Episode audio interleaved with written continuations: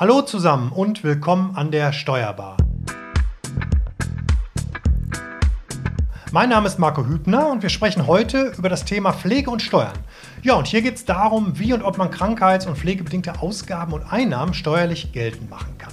Ja, und diese heutige Folge, die wird präsentiert von der Steuerfachschule Dr. Endres, Deutschlands größter Spezialschule für Rechnungswesen, Steuerrecht und Controlling. Endres führt zum Erfolg seit 1950. Tja, und wie immer bin natürlich ich auch nicht alleine heute. Wir haben auch heute einen Gast dazu geschaltet. Aber bevor Frank ihn gleich kurz vorstellt, erstmal zu meinen beiden Mitmoderatoren. Das sind wie immer Franziska Boyon und Frank Hüsken. Hallo, ihr beiden. Hallo. Hallo. Ja, heute sind wir, ich sag mal so halb getrennt, denn Franzi sitzt heute neben mir. Äh, wir nehmen gerade in meinem ja, Homeoffice-Arbeitszimmer gemeinsam auf und Frank sitzt von uns getrennt bei sich im Homeoffice vor dem Mikro. Ja, aber äh, wie immer starten wir bei dir, Franzi. Dann leg doch mal los, worüber sprechen wir heute und was ist der Hintergrund? Genau, wir setzen uns heute mit dem Thema Pflege und Steuern ähm, auseinander. Die Sache ist ja die, dass immer mehr Menschen sich mit dem Thema Pflege von Angehörigen auseinandersetzen müssen. Ähm, und wenn es jetzt plötzlich zu so einem Fall kommt in der eigenen Familie oder man vielleicht auch selbst betroffen ist, steht man dann vor vielen Fragen, zum Beispiel welche Pflege bzw. Unterbringung jetzt die beste ist, welche Kosten damit einhergehen. Ja, und manches lässt sich auch steuerlich absetzen, aber da ist die Gesetzeslage eben relativ unübersichtlich bzw. nicht ganz klar strukturiert. Und heute wollen wir da etwas äh, Licht ins Dunkel bringen, die Fragen einordnen und uns auch ähm, um die steuerliche Geltendmachung kümmern.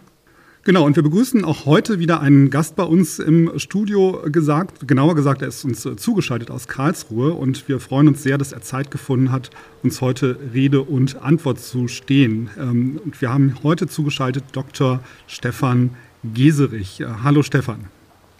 Ja, hallo Frank. Ja, Stefan ist seit November 2008 Richter am Bundesfinanzhof und gehört dort dem sechsten Senat an. Und weil wir uns in unserer heutigen Folge über außergewöhnliche Belastungen äh, unterhalten, passt das natürlich sehr gut. Und Stefan, die Frage, die wir uns gestellt haben in der Vorbereitung, warum ist die gesetzliche und steuerliche Regelung in der Pflege so unübersichtlich? Ja, das ist äh, in der Tat eine gute Stimmt. Frage, Frank. Das äh, lässt sich nicht so ohne weiteres mit Ja oder Nein beantworten. Ich vermute mal Folgendes. Ja, das Einkommensteuergesetz ist ja nun nicht gerade taufrisch und Pflege ist eher ein aktuelles Thema.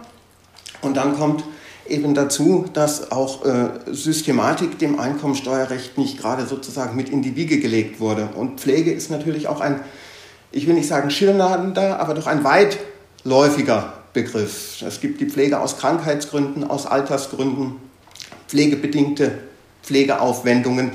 Und alles ist irgendwie so ein bisschen auch äh, im wahren Leben nicht ganz einfach auseinanderzuhalten und deswegen auch im ähm, Das ging mir bei der Vorbereitung auch schon so, dass überhaupt erstmal äh, einzuordnen, was jetzt was ist, das ist so schon sehr, äh, sehr ein sehr komplexes Thema, muss ich sagen. Ähm, mich würde erstmal interessieren, um das einzuordnen, wer gilt denn nach deutschem Recht überhaupt als pflegebedürftig?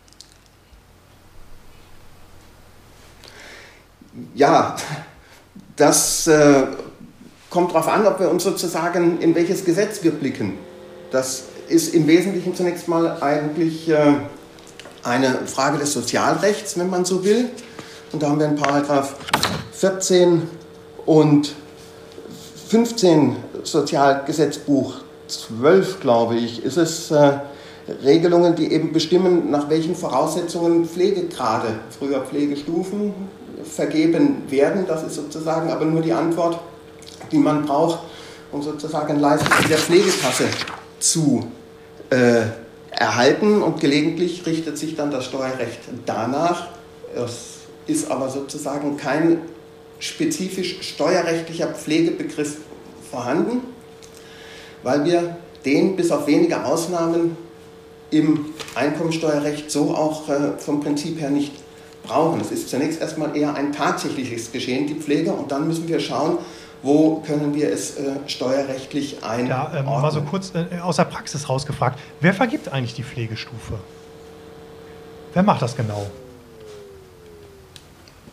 Das macht der medizinische Weil, äh, Dienst der Krankenkasse. Das ist immer so ein bisschen, also das kennen ja vielleicht, da, da gibt es ja diverse private Anekdoten, sag ich mal.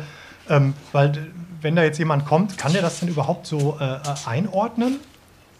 Also klappt das oft? Also wir, privat zum Beispiel kenne ich das auch, ne? dass irgendwie äh, ähm, wir diverse Male schon zum Beispiel in der Familie so Fälle hatten, wo dann jemand mal da war und hat sich äh, die betreffende Person angeschaut, aber das war halt immer, das hat, das halt einmalig passiert und das ist ja eine sehr, wie soll ich sagen, so eine sehr lebensbeeinflussende Entscheidung und ähm, da, gerade zum Beispiel bei so Sachen wie Alzheimer und so, da ist es doch auch stark tagesformabhängig. Klappt denn das immer?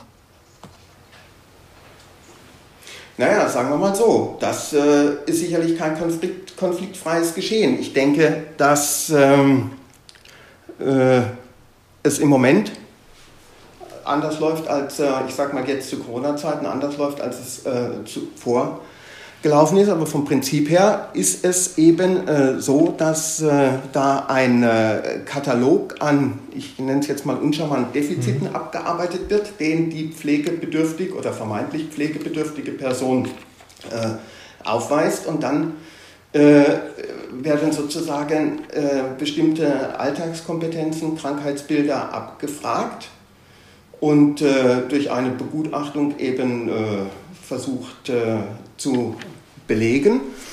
Und daraus errechnet sich dann nach einem Punktesystem äh, eben der Pflegegrad. Ne? Und das ist äh, geregelt in 14 und 15 SGB 11, nicht 12. Und äh, in Corona-Zeiten wird das aus dem Homeoffice gemacht. Da gibt es Telefoninterviews mit Angehörigen, mit äh, Betroffenen, wobei ich will mal sagen, wer wirklich pflegebedürftig ist, kann vielleicht am Telefon auch nicht mehr das rüberbringen, was er an Bedürfnissen, an Problemen hat. Und dann gibt es einen Bescheid. Und dieser Bescheid ist rechtsmittelfähig. Also wenn man mit dem Ergebnis nicht einverstanden ist, dann wird ein Einspruch eingelegt, dann beginnt ja. die Runde zuvor. Und was natürlich auch klar ist, das ist kein Dauerverwaltungsakt, wenn wir das mal so in der Juristensprache packen. Das wirkt natürlich fort, aber wenn sich die Situation ändert, kann man jederzeit in die neue Runde gehen, den Pflegegrad erhöht wissen wollen oder auch wenn es bislang erfolglos war und eine Verschlechterung des Zustands eintritt, dann äh, fängt das Spiel von vorne an. Aber es ist natürlich sicherlich nicht einfach, sowohl für die, die begutachtet werden, als auch diejenigen, die die Gutachten erstellen. Wie sieht es denn aus, wenn jemand ähm, altersbedingter Pflegebedarf, aber nicht in einen Pflegegrad eingestuft wurde?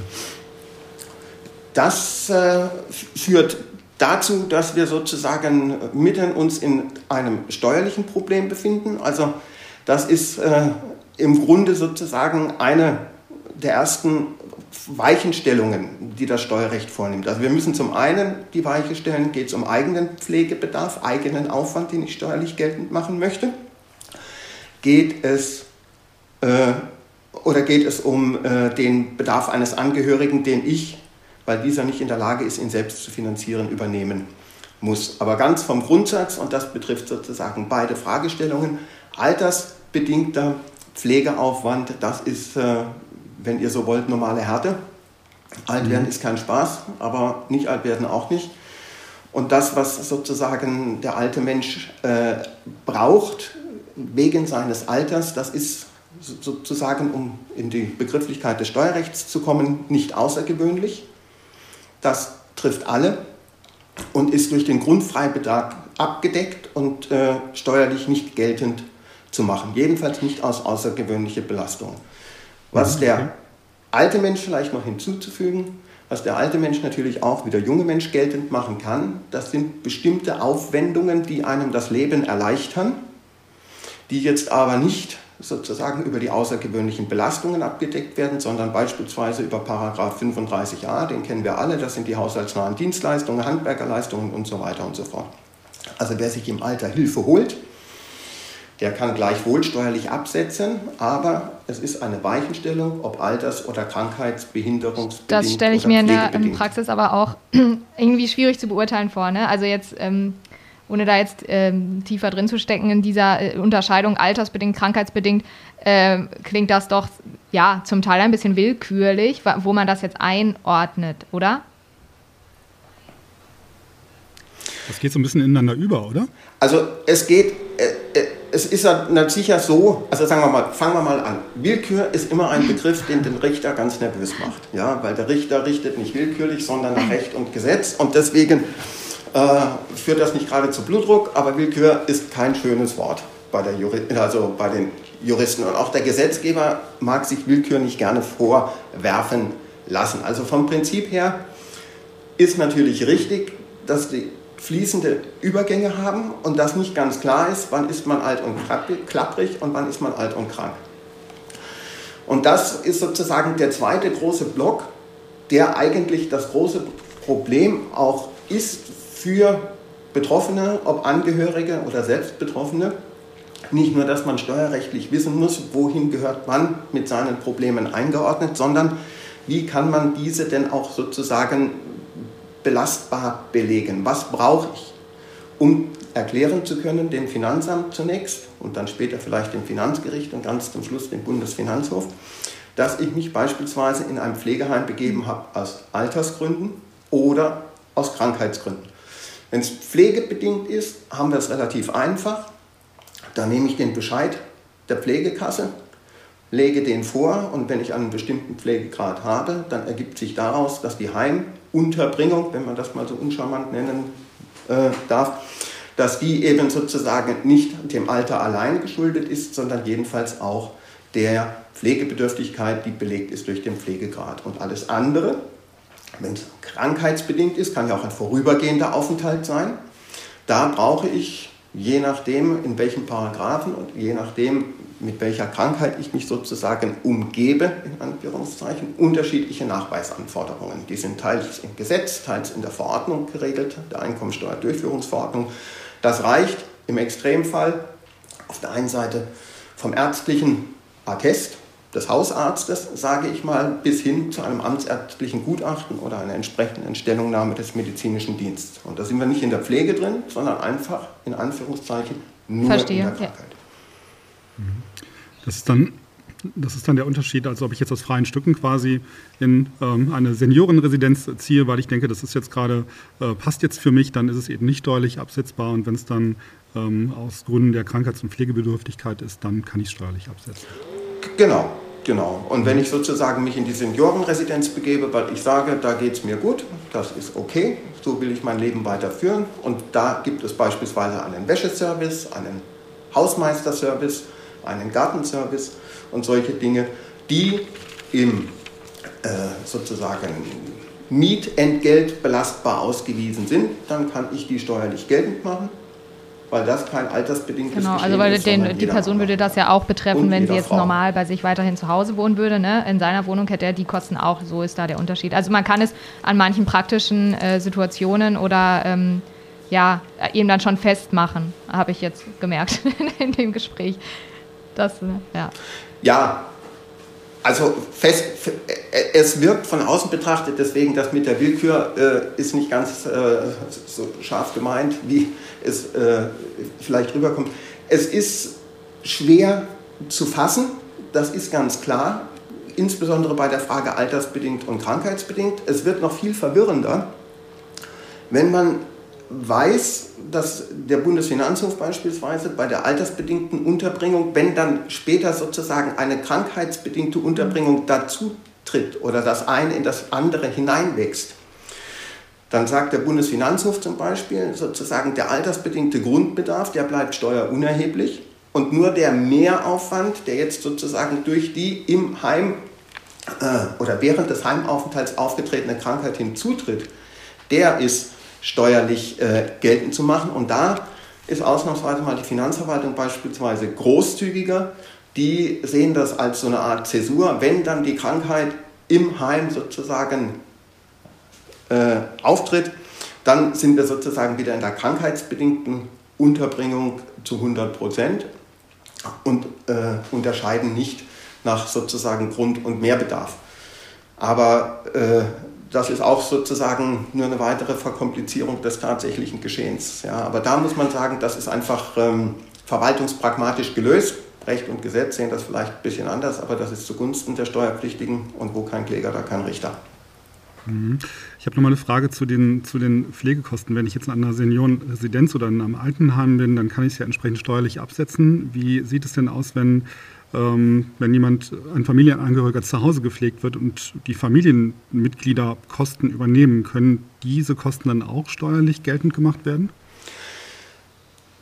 Äh, das kommt drauf an. Also vom Grundsatz her kommt es auch wieder darauf an, auf welcher steuerlichen Baustelle wir uns äh, bewegen. Wenn ich Aufwendungen für Angehörige übernehme, dann gilt zunächst einmal der Grundsatz, dass ich diese nur geltend machen kann steuerlich, insbesondere als außergewöhnliche Belastungen und nach, äh, drei, nach 33, aber auch äh, nach 33a, das sind die beiden Vorschriften, die da zunächst ins Auge fallen. Das setzt voraus, dass der Angehörige hilfsbedürftig ist.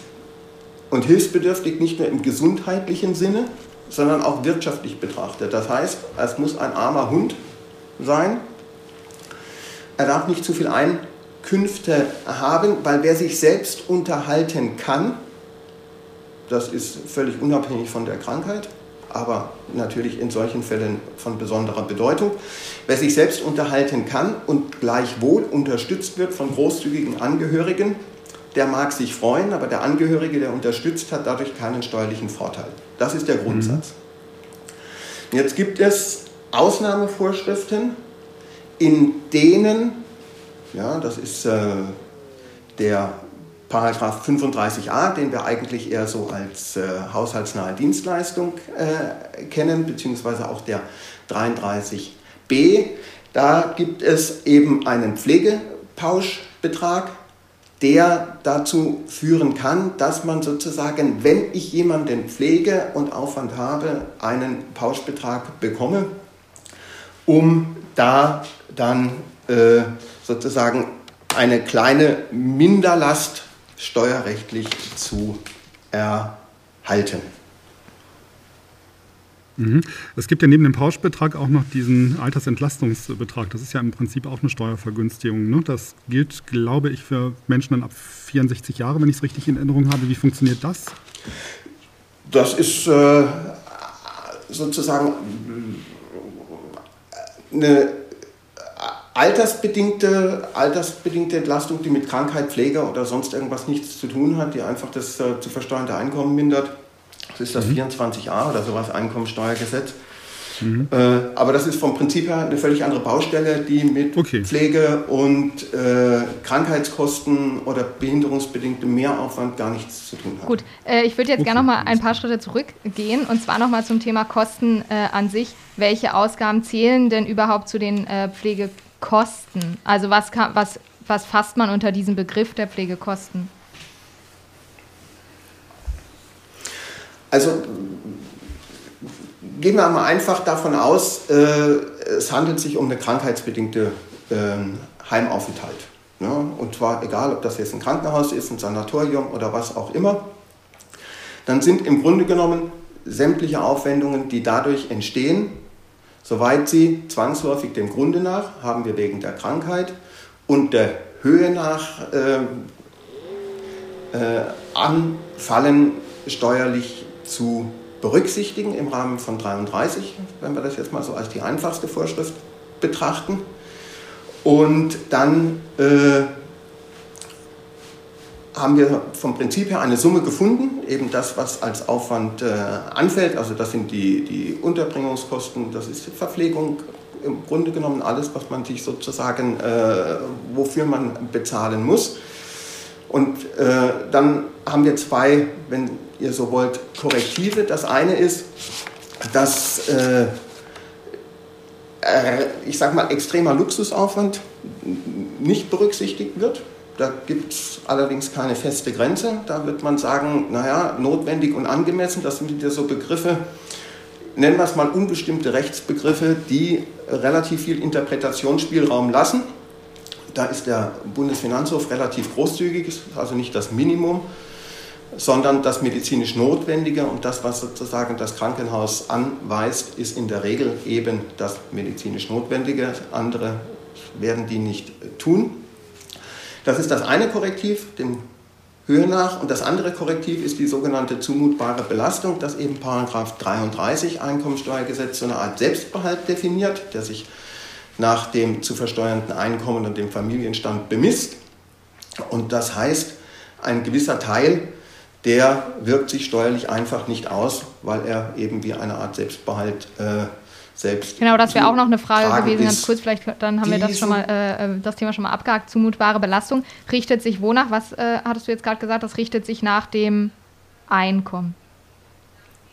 Äh, das richtet sich nach dem äh, zu versteuernden Einkommen und das bemisst und wird dann sozusagen, mhm. da gibt es in 33 eine Tabelle und nach dem Familienstand. Also da wird dann nachgeschaut,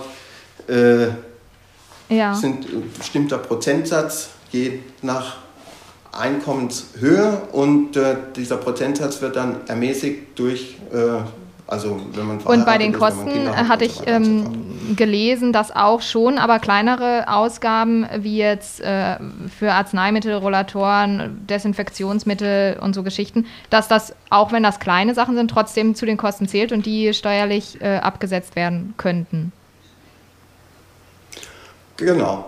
Die können steuerlich abgesetzt werden, diese Kosten. Das ist überhaupt gar kein Problem. Es gibt gelegentlich eben die Frage, wie werden sie nachgewiesen? Reicht es zum Rezept?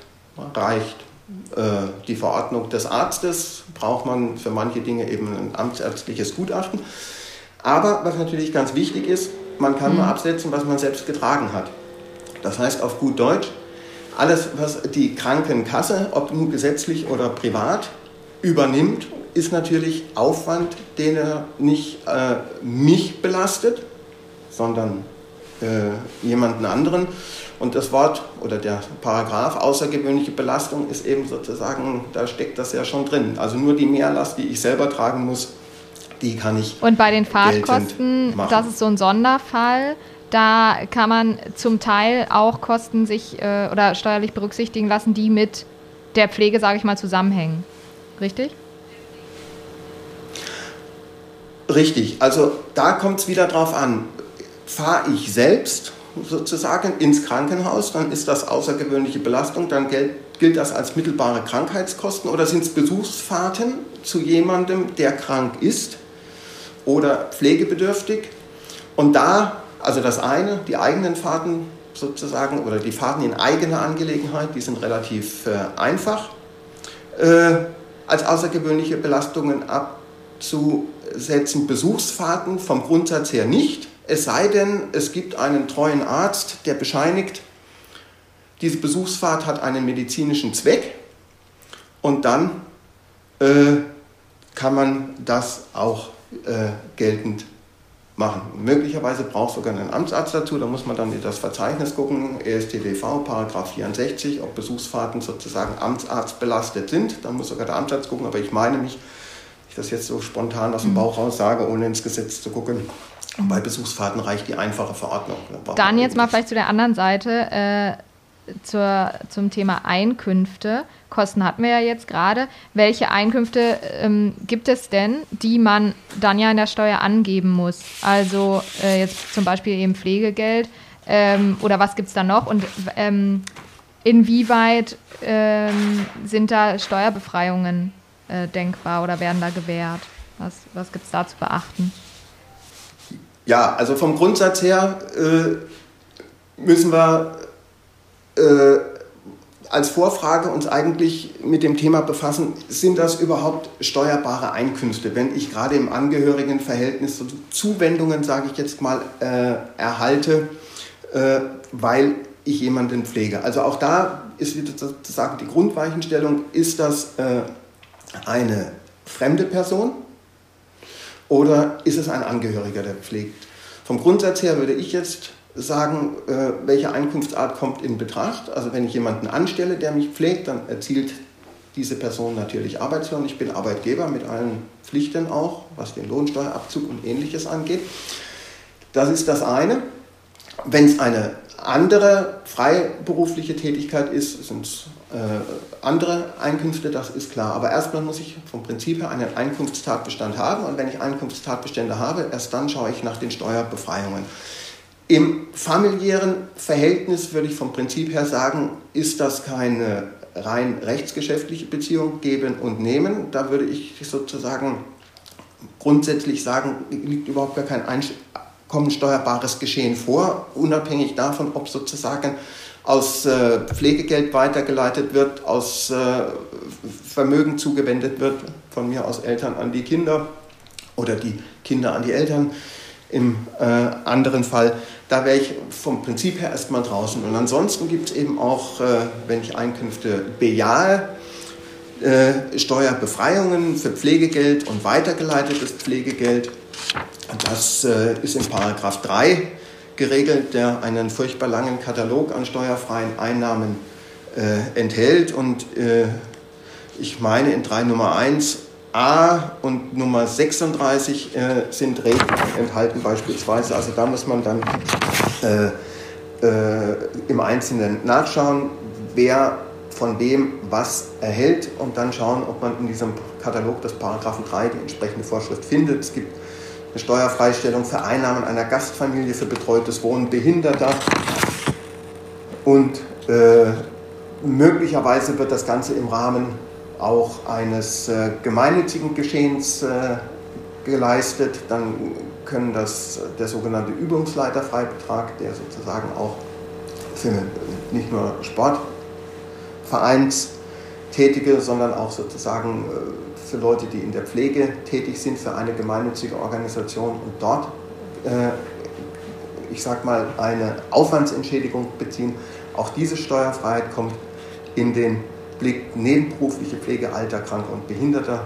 Äh, wie gesagt, 3 Nummer 26. Also da muss man im Einzelfall immer sehr genau hinschauen und dann äh, sehen, was im Einzelnen an Vorschrift zu finden ist. Genau, wenn man jetzt, wenn wir jetzt direkt mal zum Block steuerliche Geltendmachung übergehen, das passt jetzt schließlich ganz gut an. Ähm, kann man eigentlich sagen, dass die Pflegebedürftigkeit, also der Pflegegrad, je nachdem, wie hoch der ist, also je höher, desto mehr kann man steuerlich geltend machen oder desto mehr äh, Pflegeaufwendungen kann man steuerlich absetzen? Kann man das so pauschal sagen? Äh, jein. es kommt drauf an. Lieblingsantwort des Juristen, es kommt drauf an. Also vom ja. Grundsatz her vom Grundsatz her äh, kann man sagen, es gibt Pauschbeträge in 33b, sind die im Moment noch sehr, äh, ich sag mal, konservativ bemessen. Das wird jetzt alles äh, im Zuge des, nennen wir es mal, äh, der Jahressteuergesetzgebung 2020 verbessert und erhöht. Es gibt Freibeträge, Pauschbeträge, wenn man so will, die sind gestaffelt nach äh, der Höhe des Pflegegrades und da ist es natürlich so, je geringer der Pflegegrad, desto geringer ist der Pauschbetrag, was sich aus der Vermutung rechtfertigt, dass man eben äh, sagt, äh, je weniger bzw. je stärker der Pflegegrad, desto weniger oder desto höher ist der Aufwand. Da spielt es in der Tat eine äh, große Rolle. In anderen Vorschriften spielt es weniger die Rolle. Da kommt es, äh, ich sag mal, Pflegegrad 1 ist äh, weder von der Pflegekasse noch steuerlich besonders attraktiv, aber ich meine, ein Pflegegrad ist überhaupt niemals attraktiv, also von daher sollte man froh sein, wenn man ihn nicht hat. Äh, aber richtig zur Sache geht es, äh, was die Kosten und was die steuerliche Berücksichtigung angeht, in bestimmten Fällen natürlich erst ab Pflegegrad 2. Ähm, wir hatten das jetzt im Laufe unseres Gesprächs jetzt schon mehrfach angesprochen, das Thema außergewöhnliche Belastung. Vielleicht können wir das noch einmal kurz zusammenfassen. Ähm, Pflegekosten können ja entweder als außergewöhnliche Belastung abgesetzt werden oder eben als haushaltsnahe Dienstleistung, wenn ich das richtig verstanden habe. Äh, wo liegen da jetzt genau die Unterschiede, beziehungsweise was ist jetzt die genaue Voraussetzung, um die Pflegekosten als eine außergewöhnliche Belastung absetzen zu können? Ja, was sind die genauen Voraussetzungen? Also es ist relativ, äh, es sind vom Grundsatz her zwei unterschiedliche Konzepte. Der 35a beispielsweise. Also es, äh, das Ganze macht, oder die ganze Geschichte ist deshalb so kompliziert, weil es eben unterschiedliche Konzepte gibt. Das eine ist der Abzug als außergewöhnliche Belastungen. Das andere sind Pauschbeträge, die es gibt. Und dann sozusagen eine Ermäßigung der Steuerschuld. Das ist das, was 35a regelt. Und vom Grundsatz her haben wir nicht nur unterschiedliche Tatbestände, sondern auch unterschiedliche Rechtsfolgen. Und die sind aber insoweit miteinander verknüpft, als dass man manche Dinge sozusagen nebeneinander, nicht doppelt, aber nebeneinander geltend machen kann und andere Vorschriften sich gegenseitig ausschließen. Das ist sozusagen erstmal so das Grundkonzept, was die Sache eben so undurchsichtig macht. Außergewöhnliche Belastungen ist die Überschrift sozusagen Krankheitskosten, pflegebedingter Aufwand, und zwar im Sinne von pflegebedürftig oder behinderungsbedingter Aufwand. Das ist sozusagen die Überschrift in 33. Relativ großzügig, was die Kosten angeht, aber bewährt mit diesem Selbstbehalt der zumutbaren Belastung. Das heißt, nicht alles wirkt sich steuerlich aus, was man geltend macht. Und wenn man nicht genug Aufwand hat, in Anführungszeichen, dann geht er auch komplett verloren. Das andere ist, sind eben sozusagen Pauschbeträge, die haben den Vorteil, auch für den Fall der Krankheit, beispielsweise, dass man den Aufwand nicht im Einzelnen belegen muss, sondern dass in einer bestimmten Situation, eben einem bestimmten Pflegegrad beispielsweise, ein bestimmter Betrag einfach von der Steuer abgesetzt wird, weil der Gesetzgeber vermutet, dass wer diesen Pflegegrad hat, beispielsweise auch Aufwand in entsprechender Höhe hat. Nachteil, alles was mehr ist, das geht verloren, kann man auch nicht noch woanders parken und steuerlich geltend machen, ist aber vom Prinzip her Nachweis einfacher, weil sozusagen eine Regelvermutung abgebildet wird. Und der dritte Schritt, das ist eben die haushaltsnahe Dienstleistung. Vom Prinzip her relativ wenig Anspruchsvoraussetzungen. Das muss halt eine entsprechende Dienstleistung sein, auch eine Pflegedienstleistung. Sie darf nicht bar bezahlt werden, sondern durch Überweisung. Und dann gibt es eben eine Ermäßigung der Steuerschuld. Aber der Vorteil von, 35a ist eben, und das ist die Abgrenzung dann vielleicht zu den äh, äh, außergewöhnlichen Belastungen, 35a kriege ich viel früher, weil schon, wenn ich nicht krank bin. Oder nicht erst, wenn ich krank bin. Ähm, Habe ich das jetzt richtig verstanden, dass das, was jetzt am Ende ähm, zur Sprache kam, auch mit diesen Pflegesachleistungen zusammenhängt? Oder sind das auch diese Pflegedienstleistungen? Darüber hatten, über diesen Begriff hatten wir jetzt noch gar nicht gesprochen. Das sind ja ähm, Dienstleistungen, äh, die von Mitarbeitern zum Beispiel eines ambulanten Pflegedienstes erbracht werden, wenn eine Person äh, zu Hause gepflegt wird. Ja. Ähm, und dann genau, und das stellt man ja der Pflegekasse in Rechnung. Äh, inwieweit kann man, wird das denn auch steuerlich berücksichtigt? Oder ist das. Äh, das sind Sachleistungen, meinst du jetzt? Ne? Genau. Ja, also vom Prinzip her muss man eben schauen, ist das eine Sachleistung, die ich unter. Also der erste Punkt ist wieder, was trage ich selbst? Ne? Und bei, bei der Pflegesachleistung ist es ja so, das ist im Grunde genommen, also ich sag mal, in der Lebenswirklichkeit, wenn ich das richtig sehe, dann erbringt der ambulante Pflegedienst Pflegesachleistungen, jedenfalls zunächst einmal in der Höhe, wie sie die Kasse äh, übernimmt und, oder sagen wir andersrum, äh, ein Teil der Belastung ist auf jeden Fall mal weg, weil die Pflegesachleistung eben, was weiß ich, bei Pflegegrad 3 sind das, was weiß ich, 1300 Euro oder sowas, die sind dann äh, erstmal äh, von von, vom Sozial, äh, also von der Sozialversicherung übernommen. Und wenn dann sozusagen ein überschießender Betrag bei den Betroffenen hängen bleibt, dann äh, ist das jedenfalls steuerlich zu berücksichtigen. Das kann im Rahmen des 35a sein, das kann aber auch im Rahmen des 33 sein. Da muss man dann schauen, wie viel sozusagen im Einzelfall, was sind das beispielsweise? Wenn das eine pflegerische Leistung ist, sind andere Abzugsvoraussetzungen oder andere Tatbestände angesprochen wenn es eine Haushaltshilfeleistung ist. Also wenn man zum Beispiel über den Pflegedienst noch eine, äh, ich sag mal ganz salopp, Putzfrau oder Putzmann dazu bekommt, dann ist das natürlich eher so die klassische 35a-Geschichte. Wenn da aber noch weitere Aufwendungen wegen einer 24-Stunden-Pflegekraft beispielsweise entstehen, die auch äh, pflegerische Leistungen erbringt, dann äh, kann man das äh, auch im 35a geltend machen, aber auch über 33. Ja, das ist dann immer so eine Frage, was ist, ist auch so ein bisschen mit spitzen Bleistift gerechnet. Was ist die günstigere Variante? Mhm. Ja, habe ich ein hohes Einkommen und einen hohen Steuersatz, dann ist man manchmal im 33 besser aufgehoben und macht nur die Differenz nach 35 geltend. Ja, und manchmal sagt man, die zumutbare Belastung, die schluckt schon so viel, das ist, kommt da überhaupt nicht und macht lieber gleich den 35. A. Mhm. Ja, abschließend okay. vielleicht. Entschuldigung. Nee, sag ruhig.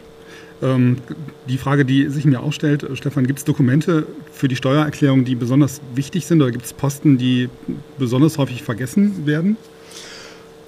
Oh, weiß ich nicht. Also sagen wir mal so, streitanfällig streitanfällig ist natürlich immer sozusagen der Umstand, dass das Finanzamt, wenn denn heute überhaupt noch eine, äh, äh, ein, ein echter Mensch auf die Steuererklärung schaut und nicht nur ein Roboter oder ein Computer, der äh, bestimmte äh, Risikomanagement betreibt, was immer ein Problem ist, ist sozusagen, am grünen Tisch kann man natürlich schwer beurteilen als Finanzbeamter oder Finanzbeamtin, was ist denn tatsächlich passiert. Deswegen ist es ganz wichtig, deswegen ist es natürlich ganz wichtig, dass man alles, was man ausgibt, sozusagen dem Grunde nach belegen kann.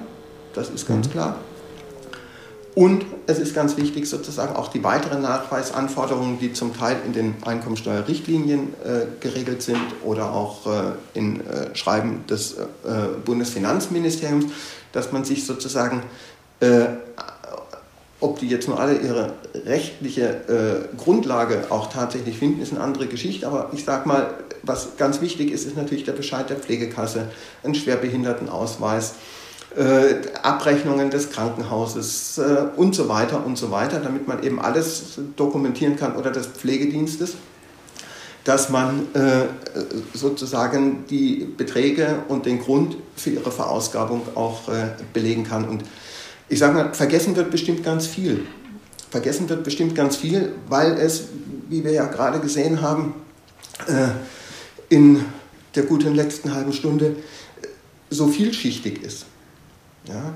Also ich muss erstmal finden, in welche Paragraphen begebe ich mich. Was kann ich mhm. im Einzelnen alles geltend machen? Es gibt natürlich Aufwendungen, die man nicht geltend machen kann. Also ich würde mal sagen, die Tageszeitung im Krankenhaus, wenn man sie denn bezahlen müsste, ist vielleicht kein außergewöhnlicher Aufwand, weil das ein Aufwand ist, mhm. den man auch normal hat. Ja? Aber es sind ganz viele Posten. Der Hausnotruf zum Beispiel, den kann ich auch als haushaltsnahe Dienstleistung geltend machen, wenn da sozusagen... Mhm. Ähm, das Rote Kreuz oder irgendein anderer Sozialverband äh, eben so einen Notfallknopf zur Verfügung stellt. Äh, ja, auch also da. Generell heißt das Belege sammeln, ne? Ja, also Quasi. das ist eh ein gutes Rezept, sozusagen, Belege sammeln, aber also ich sag mal so, man ist sicherlich als Einzelner, der seine Steuererklärung macht, da hoch gefordert und gut beraten, sich mhm. dann doch jedenfalls zu Beginn äh, Hilfe zu holen von äh, jemandem mit Sachverstand, der eben sich in diesem Paragraphendschungel auch zurechtfindet und dann die richtigen Fragen stellen kann. Und dann äh, wird man sich da auch sozusagen äh, steuerlich wiederfinden in dem, was passiert. Ja, es ist ja zum einen, wie du sagst, vielschichtig und zum anderen kommt natürlich noch für die Angehörigen dazu, dass es eine besonders ähm, ja, schwierige ähm, Situation ist, in der man sehr gefordert ist und dann wahrscheinlich auch nicht den Kopf hat, sich mit diesen Themen zu beschäftigen. Und dann ist der Gang zum Steuerberater natürlich ähm, in diesem Fall besser, gerade wie, so, wie, du sagtest, um zumindest mal so ein, so ein Anfangssetup zu bekommen, damit man weiß, was man machen muss. Ne? Ja. ja. Das hat jetzt ja. auch ganz gut meine abschließende Frage eigentlich auch noch beantwortet. Und zwar wäre die gewesen, welchen Tipp es vielleicht noch gibt. Also äh, ich finde, man hat in dem Gespräch jetzt auch gut gesehen durch die vielen Begriffe, die sich auch überschneiden und die man erstmal auseinanderhalten äh, muss oder die Unterschiede kennenlernen muss. Und die vielen Paragraphen, die uns hier entgegen, ähm, also die wir im, im, Gespräch hatten, merkt man schon, dass das Thema wirklich sehr äh, komplex und vielschichtig ist. Ja. ja. und emotional halt. Ne? Man muss halt wirklich versuchen, deswegen ist es vielleicht gar kein schlechter Tipp, sich da Hilfe zu holen, weil äh, sonst kriegt man die Emotionalität da gar nicht raus. Ne, ja. Ganzen. Ja. Jo, sind wir durch. Habt ihr noch Fragen auf dem Zettel? Ich weiß nicht, ob äh, Stefan jetzt gerade noch was sagen wollte. Nee, alles gut. Oder? Hat Spaß gemacht mit euch. Frank, hast du noch äh, was oder? Nö, ich gebe das gerne zurück. Uns hat es auch Spaß okay. gemacht. Es ist echt ein sehr komplexes Thema.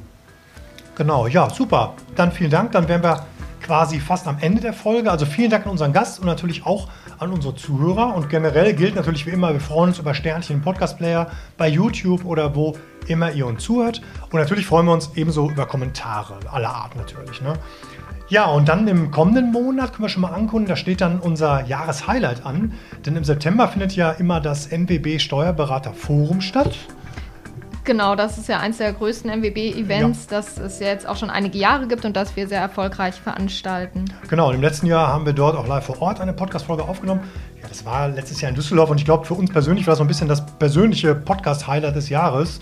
Äh, kann man so sagen, oder? Ja, auf jeden Fall. Also Absolut. da hatten wir den Podcast ja auch noch nicht so lange äh, betreut und es war die erste externe Aufnahme, war sehr aufregend für uns. Und dieses Jahr sollte es ja eigentlich in München stattfinden, aber Corona-bedingt äh, findet die Veranstaltung eben auch ähm, rein digital statt. Und zwar am 10. September. Und das Forum hat dieses Jahr das Thema Steuern machen wir auch noch, Kanzleien zwischen Zukunftsplänen und knappen Ressourcen. Genau, und wir werden natürlich dieses Jahr dann auch wieder eine Folge dazu machen und auch versuchen, sie möglichst zeitnah zu veröffentlichen. Also entweder noch am selben Tag oder also allerspätestens am Tag darauf. Ja, und in der Folge werden wir dann unter anderem mit Iris Feist sprechen von der NWB-Akademie, also dem Ausrichter des Forums. Genau, und auch natürlich wieder mit äh, den diversen Referan Re Referenten über das Thema der Veranstaltung. Ja, ja, genau. ja, äh, dazu dann aber eben mehr in der kommenden Folge. Seid schon mal gespannt. Ja, damit sind wir nun wirklich am Ende. Unsere heutige Folge wurde präsentiert von der Steuerfachschule Dr. Endres, Deutschlands größter Spezialschule für Rechnungswesen, Steuerrecht und Controlling. Endres führt zum Erfolg seit 1950. Ja, das war's von uns. Macht's gut, bleibt weiterhin gesund und schaut zusammen. Dankeschön, tschüss. Tschüss.